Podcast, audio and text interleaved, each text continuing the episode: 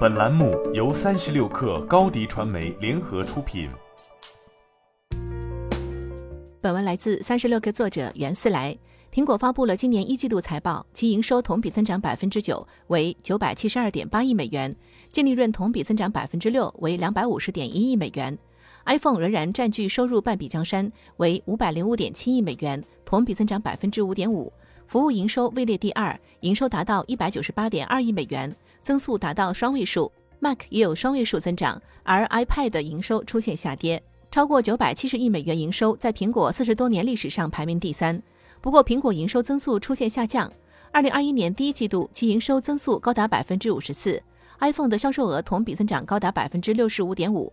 二零二一年第一季度有疫情后的消费反弹，但二零二二年的数据或许预示 iPhone 十二开启的超期周期走向尾声。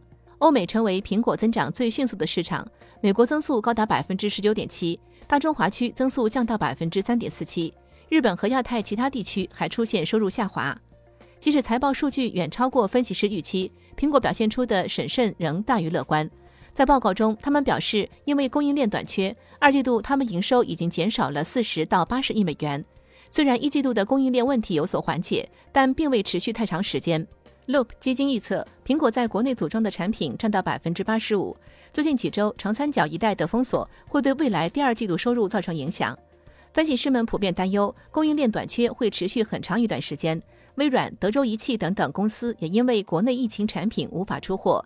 伯恩斯坦分析师在报告中预测了本季度苹果优秀表现后写道：“接下来怎么办？iPhone 在全球仍然有强劲的需求，供应链造成的缺货会成为制约苹果下一季度财务数据的关键。”你的视频营销就缺一个爆款，找高低传媒，创意热度爆起来，品效合一爆起来。